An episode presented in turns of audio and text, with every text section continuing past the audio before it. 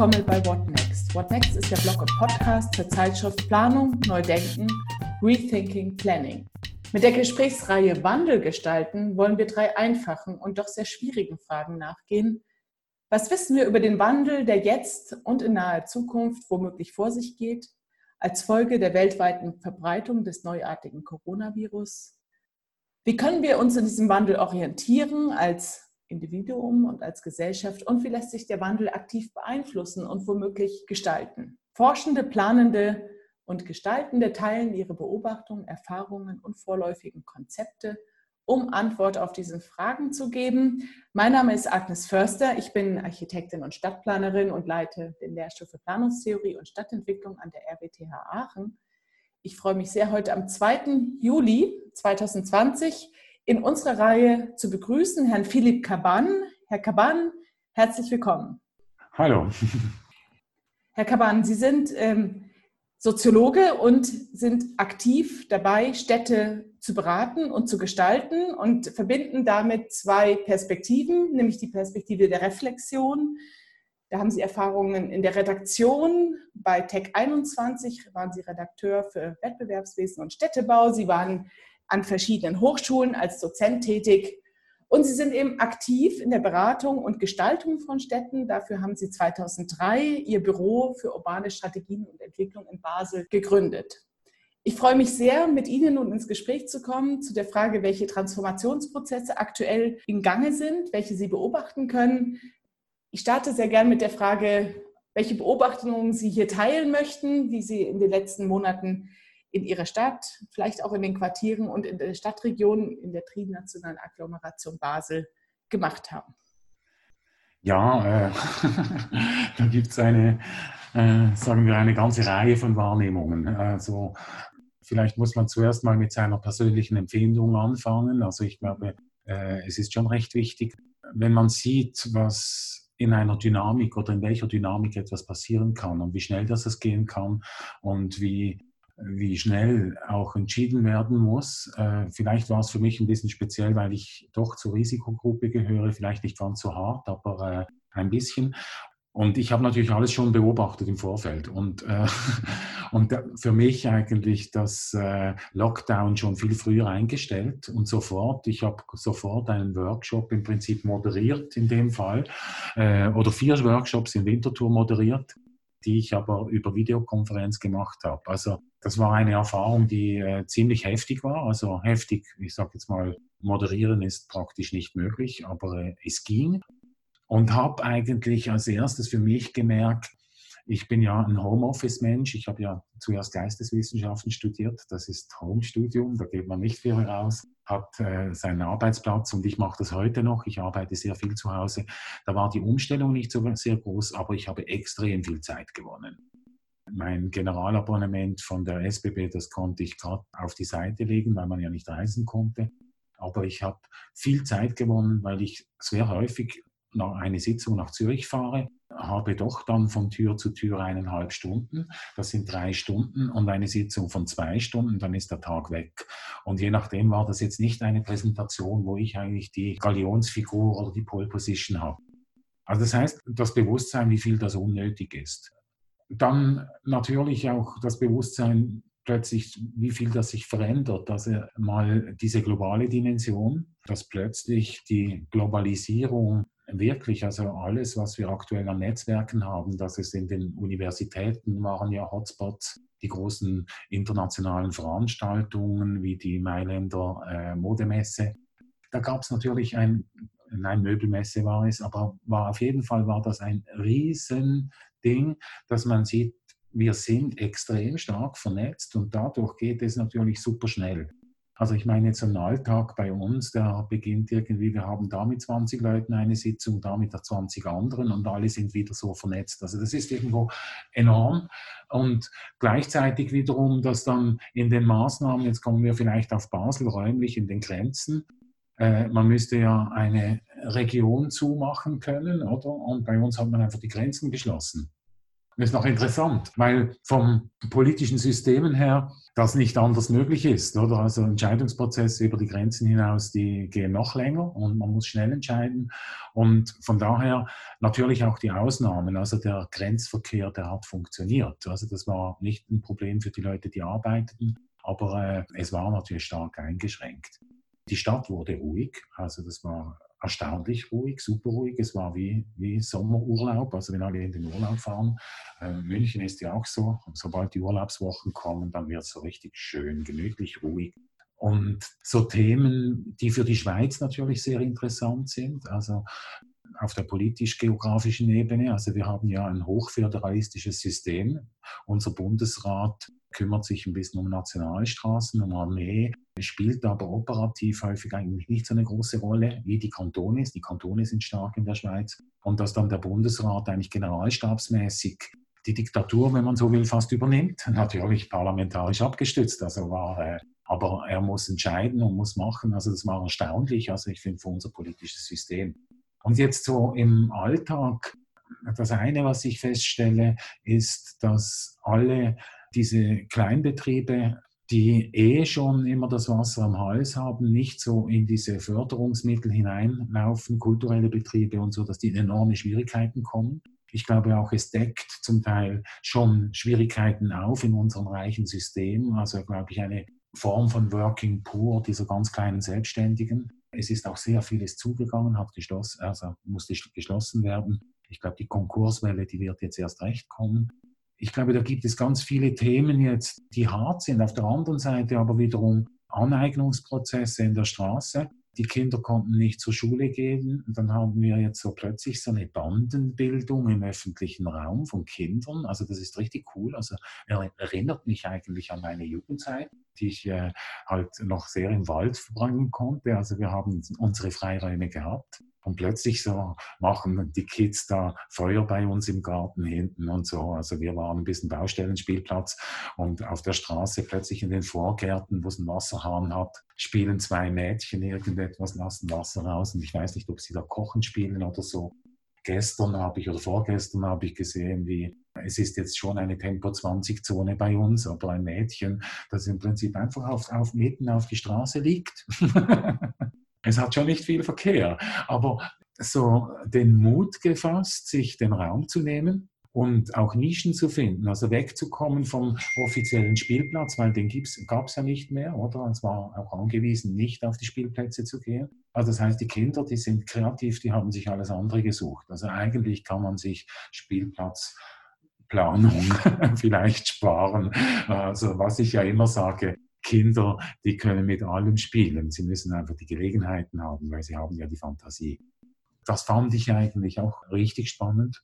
Soweit mal äh, so ein paar grobe Beobachtungen, was so das Kurzfristige, was man sehen kann, was natürlich im Hintergrund noch schwebt, ist halt Themen, die eher über Hypothesen dann diskutiert werden kann. Wenn wir zu den Hypothesen kommen, damit arbeiten ja alle, die die Planung machen. Sie haben Hypothesen, was in Zukunft sein kann und was wir dazu beitragen können oder was wir dem entgegenstellen. Was sind es denn für Themen, die und vielleicht auch veränderte Aufgaben, die auf Städte zukommen? Ich habe beobachtet, dass wir vielleicht neu nachdenken über Fragen der Grundfunktionen und der Daseinsvorsorge, aber dass auch das öffentliche Leben und auch die Wirtschaft extreme Faktoren sind, die eigentlich Raum brauchen, die irgendwie Energien brauchen im städtischen Raum und alle waren ja auf eine ganz besondere Art betroffen. Wie sehen Sie das? Welche Hypothesen verfolgen Sie denn so aktuell?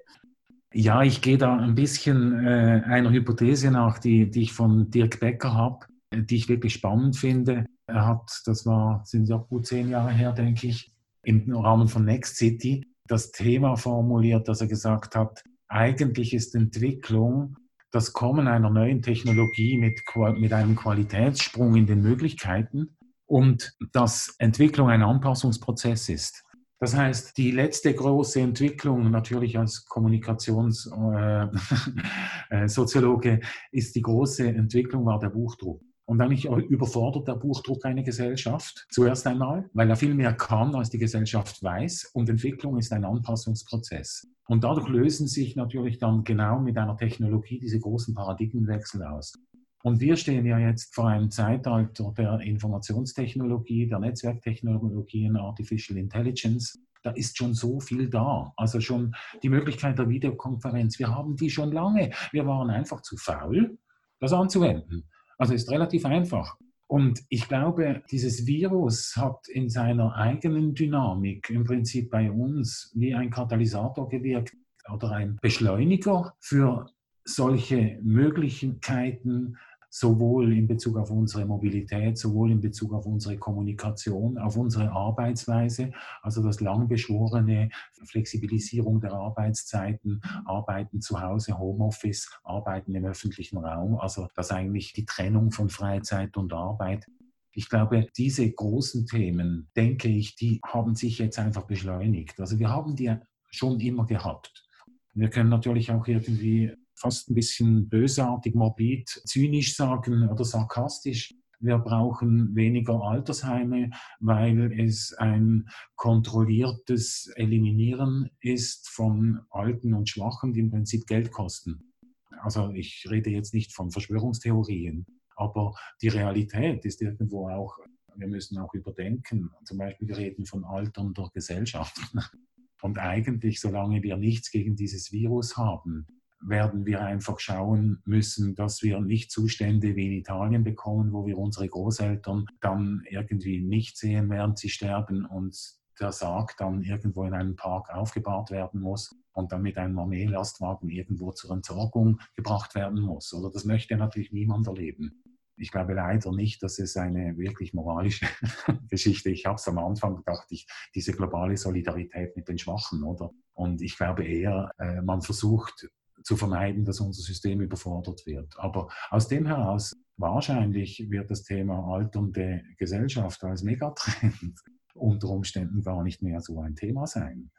Was wir bisher jetzt, das in jedem Projekt, oder war das, war das eine der großen Geschichten? Also wir haben die alternde Gesellschaft, wir haben jetzt schon die nächste Generation der über 80-Jährigen, die auch ihre Bedürfnisse haben und frisch unterwegs sind. Unter Umständen wenn dieses Virus noch irgendwie zwei, drei Jahre wütet, wird das äh, einige sauber wegfegen, weil man ja nicht impfen kann. Von daher finde ich es auch immer gefährlich, diese Verharmlosung und dieses die Natur regelt. Also man kommt so in so sozialdarwinistischen Diskurs, den ich aufs Äußerste ablehne, weil wir haben ja eigentlich genau das ist, äh, was wir haben, eine Ethik als Gesellschaft. Und das ist dann wiederum das, dass unsere Spaßgesellschaft haben wir jetzt gerade wieder beobachtet. Also bei uns sind die Fälle von 16 auf 32, auf 65, auf 140, jetzt wieder auf 120 zurück. Also wir können gerade vier Tage zurück und da haben wir das schöne Wochenende gehabt. Alle haben, sind sich in die Arme gefallen und schon geht es wieder los. Also die Dynamik ist groß. Und wie weit sind wir solidarisch? Äh, ein Monat Lockdown, das kann man vertreten. Aber äh, führt es nicht auch zu einer Entsolidarisierung eigentlich dieses Generationenvertrags? Wir sind jetzt natürlich nicht in diesen unmittelbaren räumlichen Problemen, aber ich denke, das wird ein großes Thema sein, was kommt. Ein anderes ist natürlich, das ist selbstverständlich Mobilität. Man kann sagen, einerseits werden wir wahrscheinlich weniger brauchen, weil wir sehr viel übers Netz abwickeln werden. Dadurch werden vielleicht unsere Bahnen finanziell in Schwierigkeiten kommen, weil sie weniger Leute befördern. Dann eine generelle Angst vor äh, Menschenansammlungen. Also Ray Oldenburg Adieu. Also was ist mit der Kultur der Bewegungsräume? Also Begegnungsräume, also das ist ein großes Wort gewesen in den letzten 20 Jahren. Wir schaffen Begegnungsräume. Es ist wichtig, oder, dass man Clubs und Partys ja, das sind schon Geschichten. Wir können nicht mehr in eine Bar, oder? Äh, wer geht schon in eine Bar, um in zwei Meter Distanz oder auch ein Meter Distanz zu sein? Das ist ja sowas von idiotisch, oder? Also ich meine, das macht einfach keinen Sinn und, und, und, und. Ich glaube, es gibt ganz viele solche Themen. Kommen jetzt plötzlich die Podcasts, weil die Leute trotzdem individuell, aber nicht mit dem Auto reisen. Also ich glaube nicht, dass der Autoboom kommen wird, aber man wird umsteigen wahrscheinlich auf andere Systeme. Und vermutlich beschleunigt es das. Wenn wir die Aktienkurse anschauen, Tesla äh, hat jetzt gerade um 20 Prozent zugelegt in den letzten zwei Wochen alle Netzwerktechnologien, also die als technologisch im Fortschritt sind, oder die sind voll am Boomen. Ich denke, die Gaming-Industrie, genau das Gleiche. Also wir haben gerade in Bern ein, etwas vorgeschlagen, so ein Projekt. Wir mussten ein Extremszenario, oder wir durften ein Extremszenario in einer Testplanung machen. Und dann haben wir auf E-Sports fokussiert, also wirklich so, was wir so ein bisschen als Antibild vom Urbanen und vom, äh, vom sich treffen und gemeinsam etwas machen ist auch spannend, oder? Das sind irgendwie ganz neue, äh, neue Formen, die auf uns zukommen wo wir vielleicht gar keine Räume mit Licht mehr brauchen, sondern wo wir gerne dunkle Räume haben, weil wir das Licht nicht brauchen können für den Computer. Also ich glaube, es stellt doch einiges auf den Kopf. Ich glaube aber eher, dass es eher ein Beschleuniger ist. Also dass es ein Beschleuniger ist einer Dynamik, die im Prinzip schon da ist. Die Umkehrdynamik könnte sein, das ist die Frage der Entschleunigung das Schreckensszenario, äh, wenn jetzt die Wirtschaft schlechter läuft, die Staaten mit Protektionismus anfangen. Also das ist gut möglich. Also wir haben ja ein Vorbild, das wir nicht nennen möchten, wo man einfach die Grenzen dicht macht, Zölle wieder einführt, also eigentlich die Globalisierung rückgängig macht. Was das für eine Konsequenz hat auf die wachsenden Städte, also die ja doch eine Wachstumsdynamik gehabt haben und auch Reichtum entwickelt haben das kann natürlich dann wieder ganz grob auseinanderfallen. Und äh, dann sind wir wieder bei den wirtschaftlichen Konsequenzen. Wenn wir das haben, haben wir Leerstände. Dann kommt das Shrinking City-Thema wieder aufs Paket. Durchaus auch möglich. Also wir werden uns vielleicht auch mit Armut ganz neu auseinandersetzen müssen und wollen. Vielleicht Ladengeschäfte wird es keine mehr geben, weil wir alles über Logistik abwickeln. Wenn ich mittlerweile schneller etwas habe über Zalando, meine, die werden noch mehr boomen, nehme ich an. Also wenn die Lieferketten stimmen und das schnell geht, wird das Ladengeschäft, ich glaube, nur noch in einem ganz kleinen Segmenten Zukunft haben. Dann kommen wir natürlich zu unseren urbanen, durchmischten, lebendigen Stadtquartieren, die so überall gefordert werden, mit im Hintergrund natürlich mit diesem Bild der äh, Gründerzeitstadt, das man dann irgendwie reproduzieren will und auch gemacht hat und eigentlich gemacht hat und nicht sehr gut funktioniert, meistens, wenn es nicht gerade Zentren sind. Ich glaube, wir werden an solche Sachen denken müssen und vielleicht hilft es uns auch, so gewisse Entmythologisierungen in der Planung vorzunehmen. Also so aufzuhören mit irgendwelchen ideologisch geprägten Vorstellungen, wie Stadt sein muss. Und die sind gerade dem Zeitgeist unterworfen. Und dann machen wir flächendeckend zehn Jahre das und flächendeckend zehn Jahre das und flächendeckend anstatt dann spezifisch äh, auf die Situationen zu reagieren. Wenn ich da mal einen großen Bogen schlagen durfte. Ja, was ich spannend finde, ist, dass es einerseits so grundlegende stadtökonomische Themen gibt, die mit einer globalen ökonomischen Frage zusammenhängen, die dann Thema Armut, Leerstände, so etwas betreffen, aber es auch diesen subtileren Fragen gibt, die hatten Sie als erstes genannt, diese Frage, die, die Kultur des Städtischen, die Stadt als Kulturform der Begegnung und unserer Praxis und es ist eben auch eine Kultur des Mobilseins und des sich Begegnens und dieser Hotspots, die jetzt verrufen sind, aber die früher eigentlich die besten Lagen in der Stadt waren. Das sind jetzt ein bisschen zwei unterschiedliche Ebenen, die sich ja. aber dann auch begegnen, ja, die normalerweise sich ja auch befruchten. Das Kleine im Großen, das Große ist vielleicht eher dieser große ökonomische Hebel, diese Dynamik und im Kleineren diese Kultur, die sich dann daran entwickelt am Ort. Und beides ist jetzt doch irgendwie vielleicht unterschiedlich schnell betroffen. Ich denke, die ökonomischen Fragen sind zum Teil noch ein bisschen vor uns. Dieser Kulturschock, den haben wir jetzt erlebt, der ist jetzt ein bisschen gelockert und der kommt aber vielleicht wieder. Das finde ich ganz spannend, was das vielleicht auch für verschiedene Lagen oder Regionen heißt. Was heißt das für so eine Agglomeration? Ist die dann polyzentrischer? Ist die dann ländlicher irgendwie? Oder ist die noch zentraler oder hochurbaner? Nur mal, um weiter sind, zu spinnen. Ja, das sind wirklich Fragen. Ich glaube aber, was ganz wichtig ist, ist in diesen beiden Maßstäben zu denken. Also ich denke, Stadt, wenn wir Stadt irgendwie definieren, ist Stadt Kontrast. Es ist Vielschichtigkeit. Wir können Robert Musils Mann ohne Eigenschaften, die ersten Seiten Beschreibung von Wien, oder es ist wie eine kochende Blase, oder und Gegensätzlichkeiten und Rhythmen, die entgegengehen. Und das ist ja eigentlich Stadt. Stadt ist nichts Komfortables und Stadt lebt von Kontrasten. Und wir haben ja auch durch die Stadtplanung so eine Kultur bekommen, alles zu domestizieren. Also die Stadt wird komfortabler, sie wird weniger lärmig.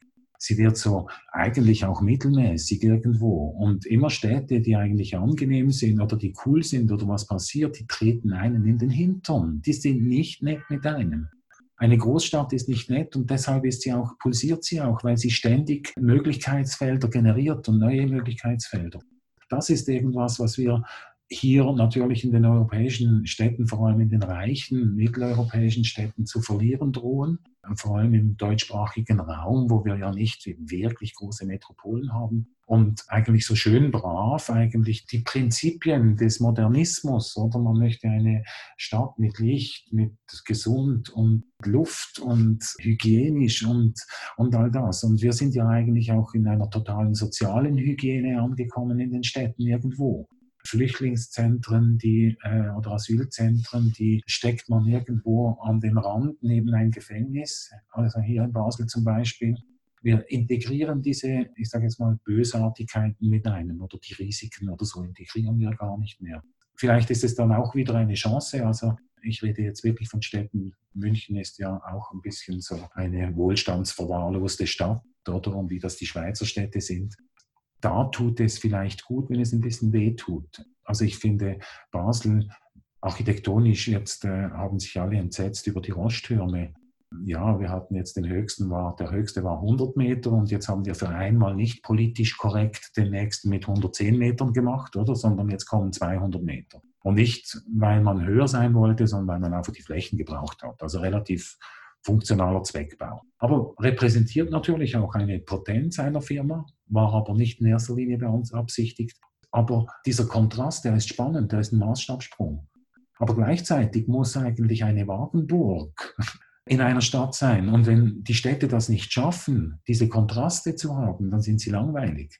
Bei uns droht das immer so ein bisschen, dass alles so ein bisschen runtergekocht wird. Was dann übrig bleibt, sind dann äh, Fastfoods und gesittete Partys und so. Und ich glaube, Städte müssen ein bisschen wehtun.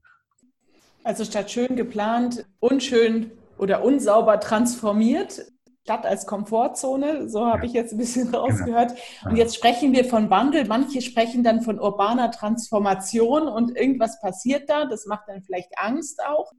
Aber es entstehen auch Gestaltungsmöglichkeiten. Da gibt es ja auch viele Beispiele. Das würde mich ein bisschen interessieren, nochmal nach Referenzen zu gucken. Also es gab ja schon eine Reihe von Veränderungen auch in dieser Art von Deindustrialisierung. Das hat ja auch die mhm. Schweizer Städte sehr stark getroffen. Auch im Herzen. Jetzt ist vielleicht Roche da nicht das Beispiel, aber das ist ein Thema, was, glaube ich, im Schweizer Mittelland viele Standorte erlebt haben. Sind das so Dinge, die vergleichbar sind, aus denen man vielleicht etwas lernen kann über sozusagen Optionen, die auch entstehen in einem Wandel, Nischen, Freiräume, die man bespielen kann? Erstens mal, ein Punkt, das kommt eigentlich aus der Partizipationsdiskussion. Wenn wir die Nachbarschaft für ein neues Stadtquartier, das gebaut werden soll, partizipieren lassen, was sie sich wünschen, inwiefern können dann anschließend die zukünftigen Bewohner überhaupt noch partizipieren? Oder dann hat die alte Nachbarschaft bestimmt darüber, wie die zukünftigen Bewohner wohnen sollen. Also das heißt, Lucius Burkhardt hat das mal gesagt, man muss äh, die Stadt bewirtschaften wie die drei Felderwirtschaft. Wir sind da auch mittendrin. Also die Planung ist, glaube ich, eher Bewirtschaftung ist wichtig, sehr viel wichtiger, wie wir, wie wir bewirtschaften und nicht wie wir planen. Dreifelderwirtschaft heißt einfach, dass man immer Brachen hat. Und diese Brachen bleiben Möglichkeitsfelder. Also wir haben das in Mera, in einem Eco-Quartier mit Territoire Paysagiste. Da haben wir den Studienauftrag gewonnen für die Freiraumgestaltung. Wir haben eigentlich eine äh, produktive und essbare Landschaft gemacht. Und die Überlegung war wirklich, dass die Menschen äh, nach Felix Guattari die Transikologie, also so die dritte Dimension, ist eigentlich die Resingularisierung, also dass man singuläre persönliche Verhältnisse, also auch wie im Sozialen, wenn ich jemanden persönlich kenne. Alle Rassisten sagen, diejenigen, die sie persönlich kennen, gegen die haben sie ja nichts, oder die mögen sie, können sie sogar in der Familie haben. Aber es ist das Moment des persönlichen Kontaktes und Auseinandersetzung ist wichtig. Da haben wir ja das gemacht. Heute läuft es ja entgegen. Die Leute wohnen isoliert oder in einem Ökoquartier von der Umwelt und äh, wir haben eigentlich die Natur oder die Landschaft benutzt, um das wiederherzustellen und haben eben auch Brachen etabliert und haben gesagt, das sind Flächen, die später die zukünftigen Bewohner sich darum bewerben können, wenn sie eine gemeinschaftliche Form, also nicht für eine private Form nutzen. Und haben das dann so durchgespielt. Das sind natürlich schon Themen, wie man arbeiten kann. Sonst ist natürlich die Frage der Nische, die Zwischennutzungen sind bekannt, ist ein immer wieder ein bisschen unbefriedigend, weil die Zwischennutzung häufig keinen Einfluss auf die Planung hat. Also die Planung hat was vor, das sagte der Begriff schon Zwischennutzung. Dann gibt es eine Leerstelle in der Planung, weil man einen politischen Prozess hat. In dieser Zeit sucht man sich einen Lückenbüßer und bestenfalls produziert er einem ein Image oder ein Mehrwert im schlechtesten Fall einen politischen Widerstand. Diese Nutzer oder Nutzerkategorien äh, in die Prozesse einzubinden. Also ich glaube, das ist schon eine wichtige Aufgabe. Und es gibt Leute, die sind richtige Pioniere, die interessiert es wirklich als Erste, die Fahne in, den, in das eroberte Gebiet zu stecken oder möchten ein Jahr lang irgendwie guerillamäßig arbeiten. Andere sind dann ein bisschen domestizierter im Rahmen von zugelassenen Zwischennutzungen die dann aber wieder gehen. Und da liegt ja wiederum um ein großes Potenzial zu sagen, es gibt ja auch solche, die möchten ja später selbst zu Investoren werden. Und wir haben Beispiele solche und es ist natürlich wahnsinnig schwierig jetzt die Frage, wie kann ich diese Akteure etablieren? Also das sind wir ja vielleicht mitten in der Fragestellung, wie wird Soziologie im städtebaulichen Entwurf, wie kann sie eine Rolle spielen, oder? Und das heißt eigentlich, welche Flächen stelle ich für welche Zielgruppen oder Typen von stadtwirksamen Akteuren, also wenn ich wirksam sein möchte, also ich nenne Kunden nicht unbedingt jetzt, also man kann sagen, es gibt so und so viel Bedarf nach Familienwohnungen und so, das ist Programm, das ist eigentlich die Kundenorientierung, aber die andere sind die stadtwirksamen Akteure. Und da gehört natürlich auch das Planungsdenken dazu. Also das heißt, es ist ja durchtränkt mit Ideologien, es ist auch ein Planungsdenken, das sich darauf abstützen muss, oder ich habe jetzt einen Zeitraum, eine Fläche zur Verfügung. Wer sind die interessantesten Akteure, die im Prinzip da etwas bewirken können? Oder, und dann je nachdem, wie man das macht, oder das ist dann die Umsetzung, macht man das durch ein öffentliches Verfahren, ein Projektaufruf oder so. Das geht dann aber auch zu den Investoren. Also jetzt springen wir wieder nach oben, oder? Äh, es gibt die Investoren, die soziales Kapital investieren, oder? Und dadurch stadtwirksam sind. Das ist auch der Kleinbetrieb, der im Prinzip seine Öffnungszeiten mit Selbstausbeutung äh, subventioniert oder mit Eigenarbeit, damit wir von morgens um acht bis abends um zehn irgendwas shoppen können. Das sind aber ganz wichtige Figuren, die Kultur natürlich auch, oder? Äh, ist auch ganz wichtig, Gastronomie ist ganz wichtig. Also am Schluss sind es jetzt, sind wir wieder bei Oldenburgs Gathering Spaces. Aber das Thema ist, wer wirkt auf die Stadt. Und auf der anderen Seite ist genau das Gleiche, ist, sind die Investoren. Also welche Zusammensetzung von Investoren suche ich in einem Entwicklungsgebiet? Wir haben ja heute eine Investitionslogik, wo am liebsten ein Investor am liebsten gleich 100 Millionen investieren will aufs Mal. Das gibt eine riesengroße Kiste. Jetzt ist die Frage, Vielleicht muss man durchmischen, muss man Baugruppen integrieren, vielleicht muss man kleinere Investoren, vielleicht private Investoren integrieren. Also es geht ja auch um die Zusammensetzung dieser verschiedenen Players, die ja selbst ihre eigenen Kunden haben, die wieder anders sind. Also durch Mischung steuere ich durch denjenigen, der sich im Prinzip die Leute aussucht, die da wohnen werden.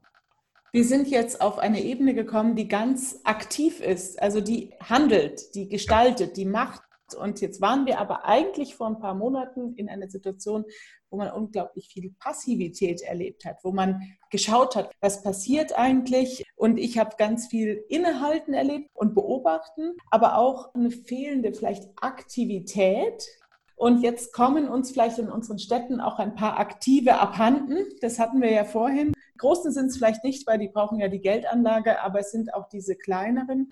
Und ich finde, insofern diese Diskussion interessant, als eine indirekte Antwort auch darauf, was das für Stadt bedeutet, eine Möglichkeit, aktiv zu werden, auch so im Sinne von Empowerment oder ich kann hier etwas tun, als auch eine Antwort auf eine Krise, die ja mhm. oft das erschüttert, was man tun kann. Und dass Stadt, die eben kollaborativ von ganz vielen gesteuert wird, ihre Qualität auch darin findet, dass da Leute aktiv werden, ob es nun ökonomisch, sozial, kulturell und dass das ganz viel mit unserem Wohlbefinden auch zu tun hat.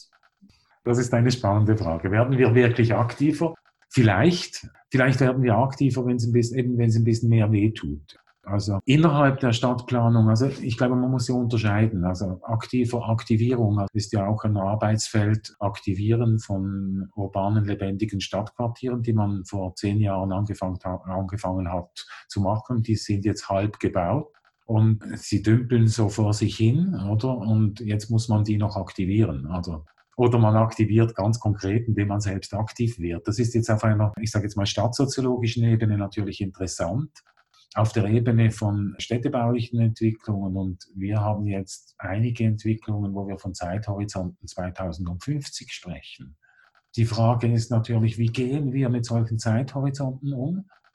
Vielleicht ist jetzt eine Virtualisierung gar nicht schlecht in der Planungsmethodik. Weil die Planungsmethodik bisher, die legt sich sehr stark darauf fest, festzulegen. Also eine Wand, die steht da wie ein Haus. Das kann ich auch rechtlich sehr gut verräumlichen, oder? Ist kein Problem im Plan, oder? Und auf der anderen Seite habe ich einen Baum, den kann ich auch pflanzen und der wird auch da bleiben.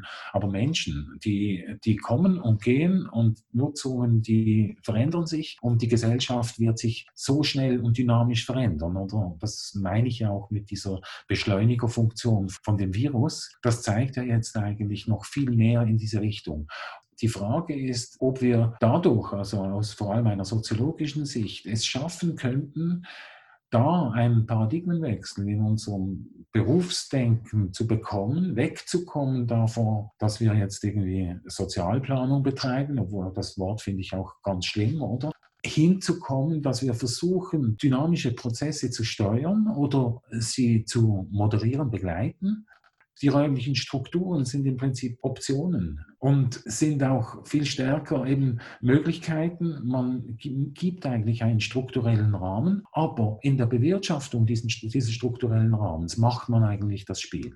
Wir haben ganz wenige qualitätssichernde Instrumente, die in diese Richtung gehen. Also der Architekturwettbewerb ist so eines. Man wählt nicht das preisgünstigste Angebot, sondern das beste Projekt.